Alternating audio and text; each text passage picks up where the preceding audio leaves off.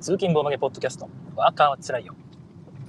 今日は2018年の6月12日。火曜日の朝の収録になります。え今朝もまた Gcast のねサーバーにつながらなくてですね何回もリトライしていたんですが今日もダメかなってちょっと思ったんですがえっ、と17分遅れか。7分遅れぐらいでようやくつながりました。Gcast 本当頑張ってほしいなと思います、まあ、この程度で全然私はあの不満とは思いませんのでできる範囲で末永く続けていってもらえればなと思っています。今朝の福井はですね、えー、雨模様ですね。地面がこう濡れておりましてちょっとスリップしがちなので気をつけて運転していきたいと思います。ちなみにこのポッドキャストは、えー、何回も言ってるんですが通勤ボードゲポッドキャストと言いまして私が、え、仕事先の方にね1時間20分ぐらい車で運転しなければいけないんですが、ま、その間に運転しながら、まあ、基本的にまっすぐの道ですのでその間にこのポッドキャストを収録してしまおうという。でしかもライブ配信をする機能が Gcast というアプリについておりますので、まあ、それを使ってライブ配信をしながら収録もしてしまおうという、えー、非常にズボラな番組になっています。ノーカットノー編集ですね、えー、なるようになれという適当な番組でございます。なので喋りながら聞いてる方はねこの人なんか話のついつまが合ってないぞとかなんかさっきと同じことをもう一回言ってるぞとかねいろいろ変なことあると思うんですがあ今運転に集中してるんだなとかね、えー、言ってることもう分かんなくなってるんだなプププってね、えー、笑いながら楽しみながら聞いていただければなと思います。昨日ですね、え、同じく Gcast を使ってね、ボードゲーム、ポッドキャストを配信されている清水さんですね、ユーロゲーム201バツという名前。えーと、私のワーカーはつらいよのホームページの方から RSS ですね、えー、ポッドキャストの RSS が取得できますので、もう興味ある方はぜひ聞いていただきたいんですが、こちらの方はね、本当に本格的なボードゲーム最新情報を発信されていますので、大変おすすめです。で、こちらの清水さんがね、えー、私と同じように一回通勤しな通勤じゃないわ、運転しながら収録してみようということでされていたんですが、他人の運転している間にね、こう喋っている番組を聞くって結構面白いんだなと 我ながら思いました。自分は他の人のね、通勤ボードゲーポッドキャストなんて聞くタイミングないですから、あ、今清水さん運転しながらこれ喋ってんだなと 思うとですね、あの、喋ってる内容も一段と面白く聞こえると言いますか、あなかなか面白いんだなと、人事ながら他人事ながらこう思いました。えー、なおさんいつも聞いてくださってありがとうございます。コメントいただいてます。おはようございますということでおはようございます。今日の富良野は大雨なんですね。とても寒いということです。予報では高い山は雪になるようです。あの雨北海道とかだとその雨が降る時に寒くなるっていうのが辛いですね。その暖かいジメジメした雨もまた嫌なんですが、冷たい雨が、ね、降るっていうのもやっぱりその気温も一気に下がるし、当に一気に下がるんですよね。えーとまあ、単純にね、居心地悪いし嫌ですよね。濡れると風邪ひきますしね、えー、お気をつけください。またね、高山で雪になるっていうのもすごいですよね。はい、ルシュール組夫さん、おはようございます。おはようございます。運転しながらこんなに理路整然と、理路整然と話せるのはすごいなといつも感服しています。ありがとうございます。えー、理路整然と聞こえているのであります。ありがたいんですが、清水さんもね、かなりすごい、ね、上手に喋られているんですが、この理路整然と喋っているように聞こえるのは頭の中にちょっとちょっとしたバッファがあるんですよ。喋るためのバッファがあってでそこに一旦喋る内容を先に詰め込んでおいて喋るんですね、えー、まあ、割と一瞬でできるんですが0.5秒ぐらいかかるので喋る内容をこう詰め込むための頭の中の CPU 部分ですよね。働いてる部分が機能しなくなる時にはちょっと難しいことを喋り始めるみたいなことがあるとそこに喋る内容を入れておくバッファリング部分が間に合わなくなってですねそうするとその頭の中にある今思いついたことを喋んなきゃいけないモードに緊急モードに切り替わります。そうなるとめちゃくちゃな内容になってくるのでまたそれもそれで聞いていて面白いんじゃないかなと思います。ひろちゃんさんおはようございます。東京は今のところ涼しい朝です。あいいですね。雨降らないままだといいですよね。えー、私の方はタイムライン見かけていてそれはもう全然新しい話でも話題でも全然ないんですけどもタイムラインの方で見かけたのがポンコツペイントがね、えー、私も大好きなお絵かきゲームポンコツペイントが、えーと、ホビージャパンさんから発売されるということでえこれね非常に期待ですね。これは私うまく作れば海外版とかも全然展開あるしエッセンに多分持ち込まれると思うんですよね。でエッセンで出れば絶対海外から目つけられます。私これ SDJ あると思っているぐらいですので、え非常に期待したいなと思っていますね。近鈴さんと一応ね長谷川鳥さんのコンビによる作品となっています。ビジャパン版ね買おうかどうか迷ってるんですけどね。も私もう3回ぐらい買ってるので 同じゲームを。えー、ね4つ目買おうかどうか迷ってるんですが、まあ、うん、大きさとかもありますからね。どうかな。お題カードなんかがまた一新されてるってなると欲しくなりますよね。どうだろうか、はい、ポンコスペイント。ね大変期待しています。えっ、ー、ともう一個が何だったかな。そうそうそうそう。おーとね。初めてのアルゴっていうゲームがあるんですが、まあ、私のツイート見てる方はご存知だと思うんですがアルゴっていうね日本人が作ったドメモの反対ですね、えー、あるドメモは自分以外の人にね自分の手札が数字が全部見えていて自分が何持ってるかっていうのをこう当てていくゲームなんですがアルゴは逆逆というかまあ普通のゲームで自分だけが見えている手札、はい、があると。ただし左右から順番に一応その照準に並べていかなきゃいけないんですね。で黒い牌とあ白い牌がで数字がそれぞれ1枚ずつ存在しているという状態。で1から、え、0 1から19まで？10までかな？1から10までですね、え、のカードがカードというか手札が牌になってるんですけども。1が白い1が1枚黒い1が1枚。で白にも白と黒が1枚ずつ。みたいな感じでそれぞれ1セットずつが2セットあるわけですね。黒と白で。その牌を混ぜて手札として何枚か持ちえ左から順番に小さい数字から並ぶようにすると。黒と白の場合は確か黒が小さ小さいというみなすのかな、まあ、そんな感じで持つんですよね。でお互いに、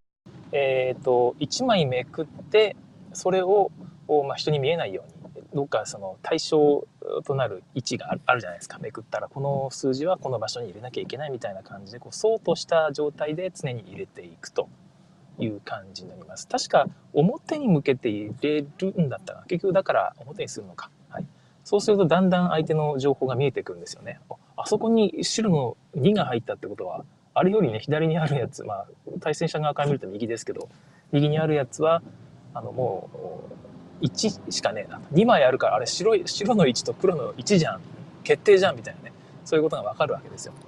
でそしたら、その手番、自分の手番が来た時に、誰か手札を見てですね指さしてこれは1ですというふうに言うことができる当てることができるという、まあ、ロジックパズルみたいな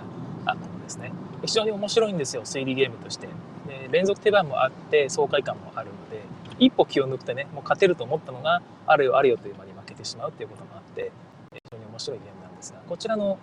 方はもともとカードゲームだったんですよね。でカードゲームだったんですが確か2000円弱で買えたんで1900いくらで買えたんですけどね、え初めてのアルゴという形ででカード枚数がえっと、4枚減ったのか。そのカード版は0から11まで使うんですが初めてのアルゴは1から10までに減ってで代わりに可愛いね動物柄の、えーまあ、樹脂の灰になったんですよね。プラスチック製の灰になっていて非常に遊びやすい手触りも良いというものになっているんですが値段がなんと別にそんなに上がってないんですよね。2500円ぐらいで、安いとこだと2000円切る価格で送料無料で買えるので、私は非常におすすめのゲームです。でこれを結構前に買ったんですが、なんか見つからないんですよ。買ったのになくなって、もうどこ探してもないって、ね、多分、ボードゲームいっぱい集めてる人はあるあるだと思うんですが、まあ、ねえよねえよっつってね、えー、探していったんですが、もう結局ないと。もうこれは、しゃあないと。買う、もう一回買うか。いいゲームだしって。もし出てきたら、誰かにあげりゃいいよと思ってね、えー、買ったんですけど、買ってツイートしたその日にですね、うちにありますよってね、えー、友達から連絡がありました。私がどうも遊ん遊んでよっつってね、あの置いてきたみたいですね。はい。ということで、えー、今日それを帰りに取りに行って、2つ目のアルゴがゲットできる予定なので、なんかのタイミングで、えー、初めてのアルゴ大会でも開こうかなと思っております。皆さんもね、気をつけてくださいね。買う、なくなったと思ったら、大体誰かのうちにあるんで、まあ、これありませんかってツイートしてもいいし、どうかな。でも一応私もツイートしたんですが反応がなかったんで。買ったというツイートしたら反応があるというねこの悲しさ、えー、しょうがないんですけど。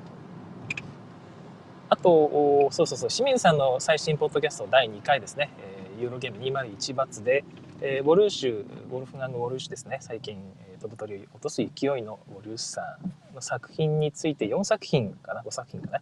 えー、そのまとめて縦断レビューというの面白いなと思ったんですが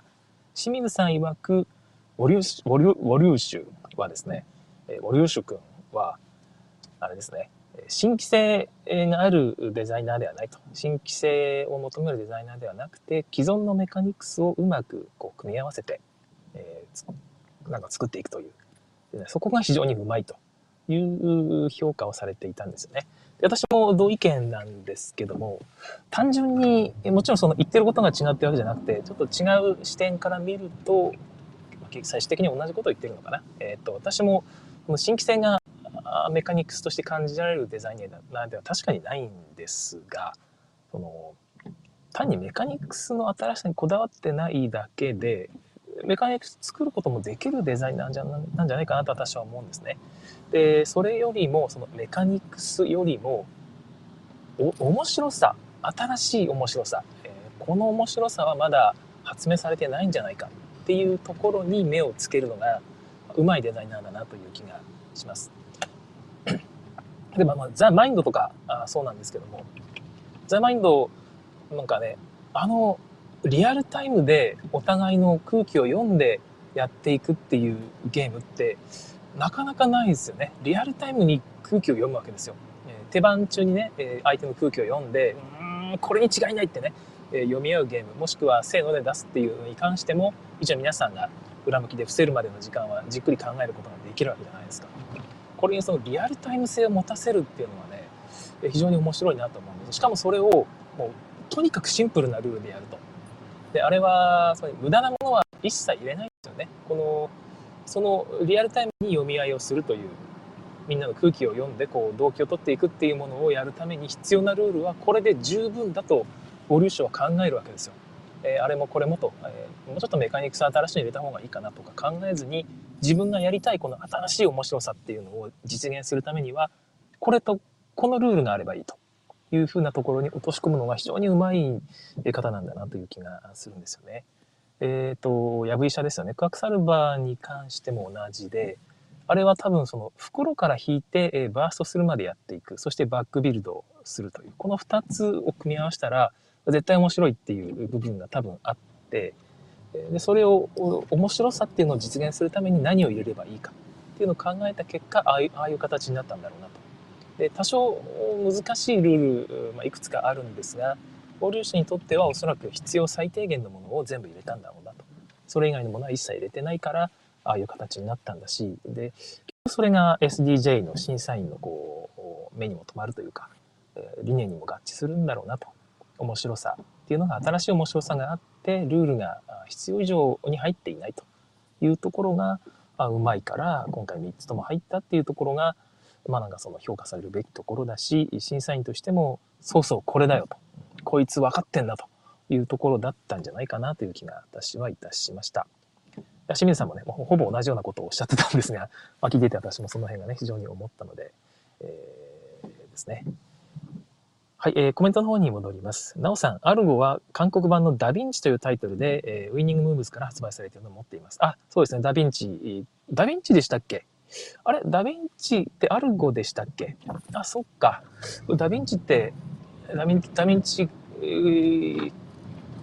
えっ、ー、と、あっちの方だと思ってましたわ。ドメモの方だと思ってました。そうか、アルゴなんですね。えー、ドメモと同じプラスチック素材で立てて遊べるようになっています。おお、素晴らしい。いや、いいですね。そっちの方が、まあ、かっこいい感じはしますよね。えー、ぜひ、もし手に入るなら、えー、買いたいですね。え、滝沢正和さん、おはようございます。ということで、え、ダウンフォースやったことないので楽しみですというご意見いただいているので、そろそろじゃあダウンフォースの話に移ります。今日のテーマになっているダウンフォースですけどもなんと3あ2人から6人まで遊べる45分ぐらいのレースゲームになっています。作者がウォルフガング・クラマーさんですね。ウォルユシ君と同じウォルフガングウォルフガング家。逆か。名前ですね、ウォルフガングの名生にこう生をつな連ねるデザイナーですけども、えー、クラマーですね。一番最最最長径 まあいいか最長径って言い方も変だな、まあ、長径として、えー、名をこう馳せているクラマーさんでございますよ。で、クラマーさんがなんかそのね、レースゲーム作ってるって聞いて私びっくりしたんですが、まあ以前遊ばせていただいたことがあってね、あ、これクラマーなんだと思って、まあ、びっくりしたんですが、BGG を見ると、なんかあと2人ぐらいデザイナーとして名前が挙がっていますね。えー、ちょっとどういう経緯なのか私分かってませんけども、まあ、いろんな方の手があった結果、ただパッケージに名前が載ってるのは、ウルフガング・クラマーだけというね、えー、残り2人はどう思っているんだろうかという気がしますが、はい。まず6人まで遊べるっていうのが嬉しくて、えーと、内容は基本的には安倍カエサルです。各自が絵手札を持っていて、えー、1枚引くのかな？1枚引かないんだっけなあれ。引かないんだっけな、えー、カードを持っていてそれをプレイしていくんです。プレイしたらそこに書かれている数字分、えー、マスがこう動いていくんですが、まあ、面白いのが家計要素があって、えー、自分が担当する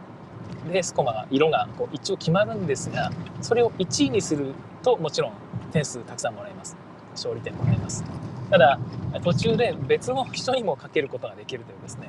これ俺今何やってんだろうという不思議な感覚に陥るんですが自分が担当するレースやりながら他の人も応援してねその人がえトップ通過したら賞金掛け賞金ね掛け金をもらえることができるという謎の八百長試合が展開されます。ダウンフォースの面白さの一つ一つだと私は思うんですが、はいまあ、そんな感じの賭けレースということになっています。で人に面白いというかですねさすがクラマーだなとうなされるのがですね手札に1つの数字が書いてあるわけじゃないんですよ。で例えば色があって、えー、赤の5って書いてあるとしたらですね赤い赤の赤のこうやつを5個進めるんですが、えー、面白いのが他にも赤の5以外に緑の2とか、えー、黄色の3とかね他の数字も全部書いて全部じゃないか、えー、3色4色中には6色全部書いてあるカードがあります、まあ、1色しか書いてないカードもあるんですが、まあ、そんな感じで他の数字も色も書いてあってですねプレイした時に上から順番に上から順番にその色と数字のセットをこう解決していくわけですね、えー、一番上に赤の5って書いてあったらまず赤を5歩進める。で次に黄色の3って書いてあったら黄色を3個進めるって感じで順番に上から全て書いてあるものは必ず解決しなきゃいけない。というところです。そして安倍コースは安倍カエサルっぽいとなると、まあ、ここでもうピンとくる人はピンとくると思うんですが、進めたくない駒がありますよね。で絶対進めたくない駒があって、でも自分が応援してる駒があると、はい、緑を応援している。緑の6って書いてある。でその次に赤の5って書いてある。で赤は今ねトップ目ですよ。で応援したくない駒ですよ。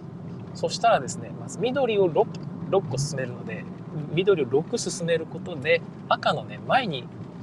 進めていくわけですね。でブロックするんですよその進路を。前に進めないようにブロックしちゃうそうすると次に赤の5って書いてあるんですが当然5歩進めないのでそこでとどまることになります、まあ、こんな感じで、えー、手札では全部ね本当に公平に全部やっていったらそりゃまんべんなく進んでいくんでしょうがこんな感じで意図的に誰かを進めないとカードを無駄遣いさせてしまうということが、まあ、各自できるわけですよね。そういうことをやっていってうまく自分の応援する駒応援したくない駒っていうのをこうエコひいきしていくゲームです。ぶっちゃけこれだけでもね非常に面白いゲームなんですけども。一応そのレースの展開ですね。家計レースのやり方なんですが最初は家計はまだいたしません、え、最初にチェックポイントっていうのがあってですね、まあ、かけかけラインっていうのかな？ビットラインっていうのかな？そこを1の車が通過した時点で途中ですねコースの途中に線があるのでその時点で第1回目の家計を自分の手元の紙にこう記入します。1位になるのはこの車に違いないとね。で一応複式になっていて3位その選んだ車が3位までに入ればえー、まあ、賞金がもらえると。もちろん1位になれば、えー、たくさんもらえるしっていう感じですよね、はい、そういうレースを第3かけまでこうしてですね、えー、それぞれ点数をもらいながら最終的に自分の車が1位になればまたそのね1位の賞金がもらえるというところです。だからうまくコントロールしたいですよね、えそこでコントロールしていけば本当にまんべんなく点数が取れてその人がバカ勝ちできるというところです。おそらくね、ここまでのルールであれば、そんなに難しくないので、えー、まあ、小学生とかでも全然プレイできる。小学生の、ね、そうですね、まあ、3、4年生ぐらいなら、全然プレイできる範囲なんじゃないかなと私は思いますが、もちろん男の子限定かな、うん、女の子で車に興味があって、えー、レースのねそういうのにこう興奮できる子がいたらやってもいいんですが男の子向けかなという気はしますけども全然できるはず、はい、ですがさらに基本ルールなんですが別にこれ拡張ルールってわけじゃないんですが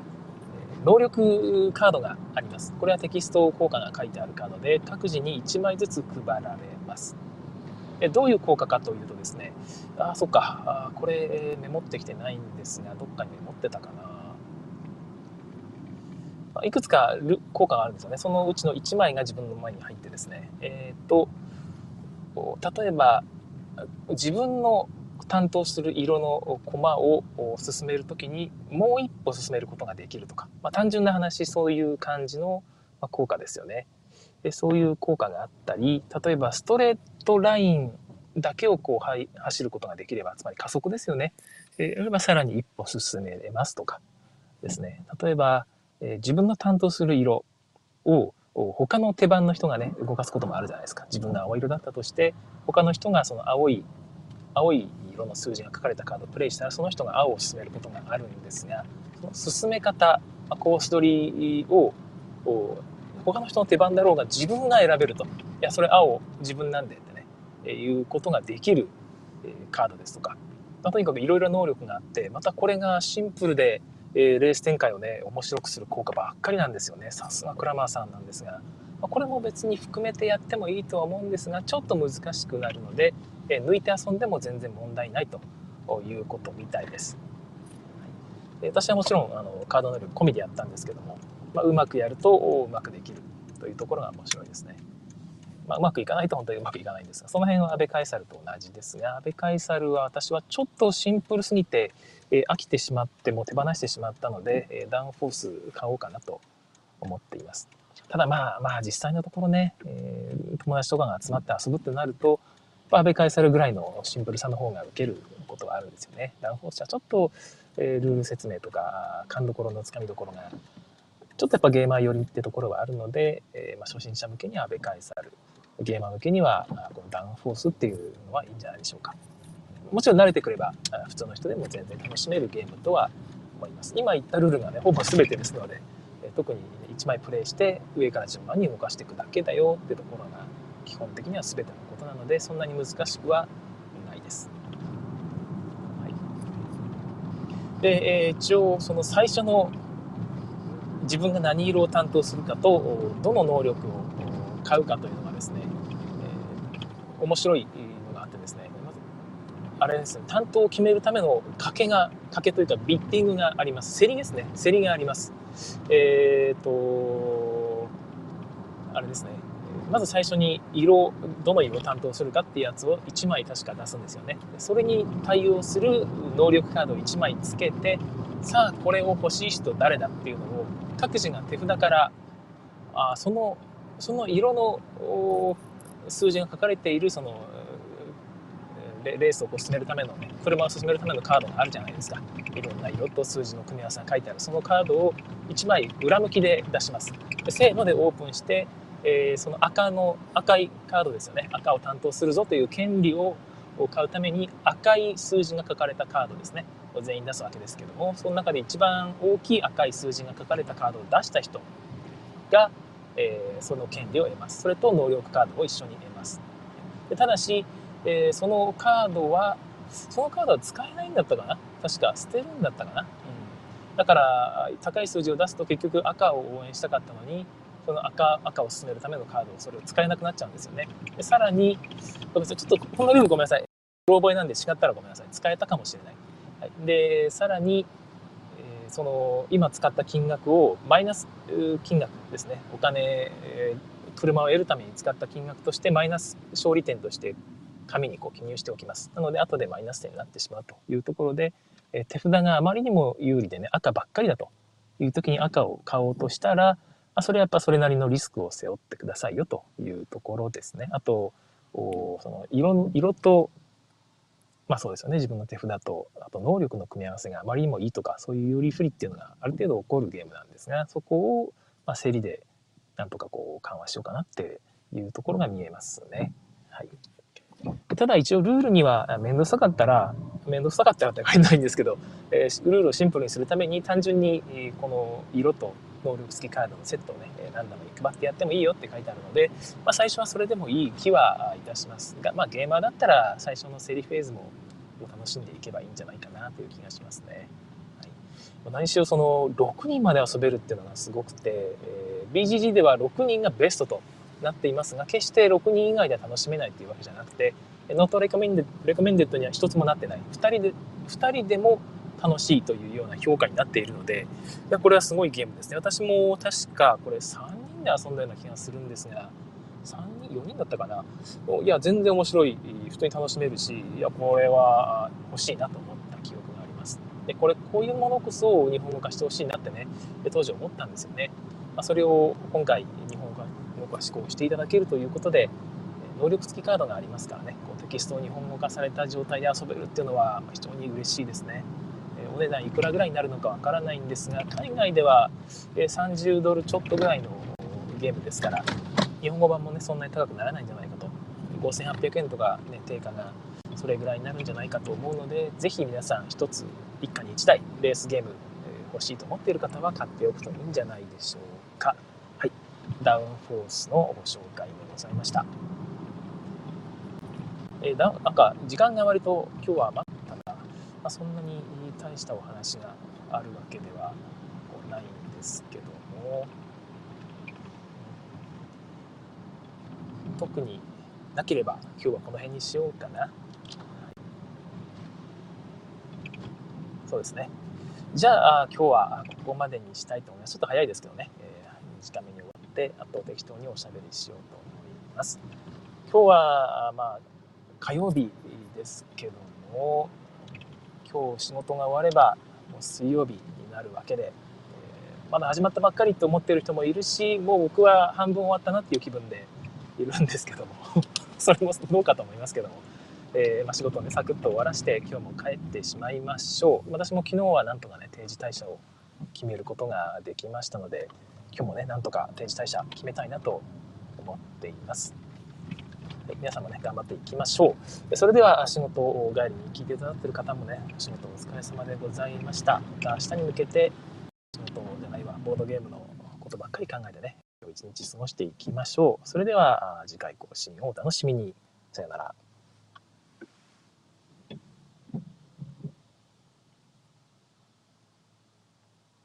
はい、えここからはおまけの時間となります。えー、っと、全然お話が決めてないんですけども、昨日、そういえば私、あれですね、水をお酒と一緒に水飲むといいよってツイートしたら結構バズるってことではないんですが結構リツイートされましてあとあれですね。お酒専門のそうアカウントみたいなところにも補足されてそうそう水一緒に飲むといいよみたいなね補足をしていただいたりしたんですよね。で意外と皆さんご存じない人もいればあその同じように私その笑われたんですよね。笑われたっていうのはもちろんその昔ぐらいの感じで失礼な感じは全然なかったんですけども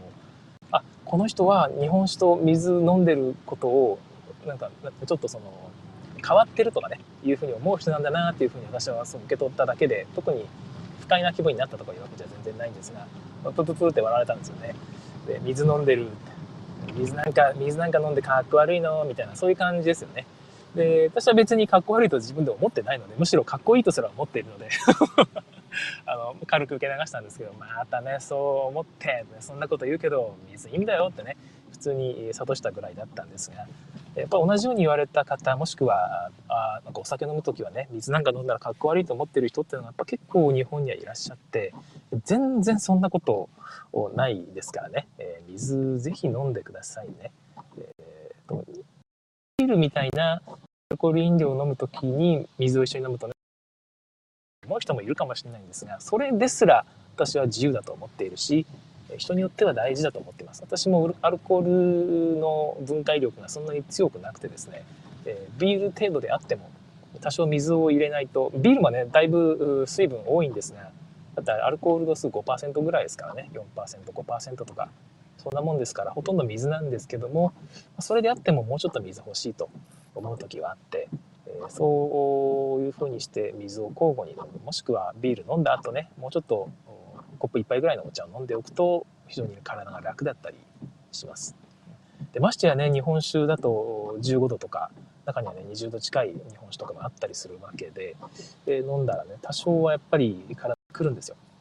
ですぐこう頭がガーッとくるであれが楽しいって人ももちろんいて、えー、まあ、酔っ払ってる酩酊気分って味わうためにはそんなに水いっぱい入れてしまうとすぐ余韻がね冷めてしまうので難しいんですが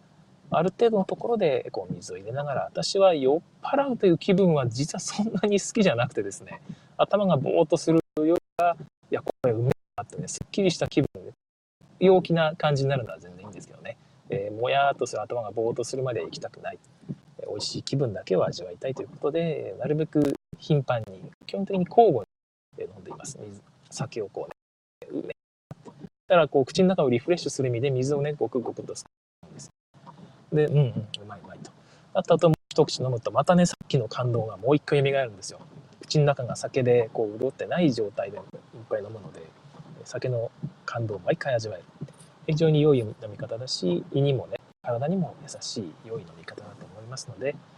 えー、はい、水を一緒に飲みましょう。はい、ヒロシアンさん、酒が強くてもそんなにいいことないですよね。多分僕もそう思いますね。酒が強いって自分で思っちゃってる人って許容量許容量もまあ分かってる人もいるかもしれないですがあの無駄に飲んじゃうことがあるんですよね。で強い強いって自分で言ってる人は一緒に水なんか飲めないでしょうからねそのプライドとかが邪魔して。そうなってくると体に余計に負担をかけてしまうと年を取るにつれ許容量もしくは分解力って弱まってきますからその時にね自分のその酒を飲むスタイルを突然 変えるってなかなか難しいですよね。特に周りの人に「おい水なんか飲んでんの?」ってねこう言い続けてきた人はもう自分はそれできませんからねかわいそうに、えー、ずっと酒を我慢してなんか最近酒飲むとつれんだっていうね、えー、そういうことを周りにこぼすようになってきたら本当にかわいそうだなという気がします。辛くなってきたらそれはスタイル変えなきゃいけないんですよね、人にこう言い続けてきた罰を 自分で自ら受けている感じの人ではね、まあ、仕方がないですよね。はい。でその時に知ったんですがあのウイスキーとか洋酒の時は交互に飲む水ですね。交互に飲む水とかもしくはノンアルコール飲料炭酸水のことをチェイサーって言うんですよね。追っかけてるって意味があるんですがえー、まあ、追っかけて水酒を飲んだ後にそれを追っかけるように水を飲む交互に飲む水のことをこうチェイサーと言うんですけども日本酒の場合は、えー、和らぎ水というそうですよね。和らぐ、えー、和食の和に和らぎですね。らぎとひらがなで書いて水。和らぎ水。非常に良い言葉でいろんなものが和らぎますよね、えー、日本酒専門店ですとかあ和食のね高級料理店とかだとその柔らか水一緒に出してくれるお店もありますよということを伺いました。ということで日本酒でも普通にねチェイサーというか柔らげ水を飲むのは全然おかしいことじゃないしむしろおすすめしますという水いっぱい飲みましょうというツイートをそのアカウントの方から、ね、こう教えていただいたりもしましたので和らぎ水という言葉ぜひ皆さんも一つ覚えておいてくださいもし知ってる方人にも勧めていってあげてくださいね。はいえー、広島さん、酒はしみじみうまい。本当にそう思いますね。しみじみうまいんですよね、酒。なんかこの、酔っ払うためにね、強い酒バーッと煽ってね、あ私、酒強いなって言ってるようなのは、僕はもう、うわー、すごいなと。しかももったい、てかもったいねえなって思ってしまうんですよね。まあ別に安酒でね、こうやって頭の中こう空っぽにするっていうのも、それはそれで楽しいとは思うんですが、ドラッグ的な使い方ですよね。えー、ともったいないというか、もうちょっと美味しい酒を少しだけねちびちびと飲んで生きていきたいなとコスパも高いし満足度も高いし、えー、良い飲み方なんじゃないかなと思います。私、えー、ウイスキーも買いますけどもめっちゃくちゃ高い酒じゃ全然ないんですけどね。いわゆる12年ものぐらいのお酒を買っておいてたまに18年ものとかあ、まあ、ご褒美みたいな感じで飲んだりするんですが本当に、えー、シングル1杯ぐらいしか毎回飲まないですからね。だ、うん、ダブル飲むこともないかな。まあ、それぐらいで十分酔えるし あの夜の楽しいひとときを過ごせるのでむしろコスパ高いですね。ビールより安いんじゃないのかな。どうなんだろう、はい。まあ、そんな感じがいたします。おすすめですね。ということでまた無駄に酒の話を長々としてしまいましたのでここで終わりたいと思います。それではさようなら。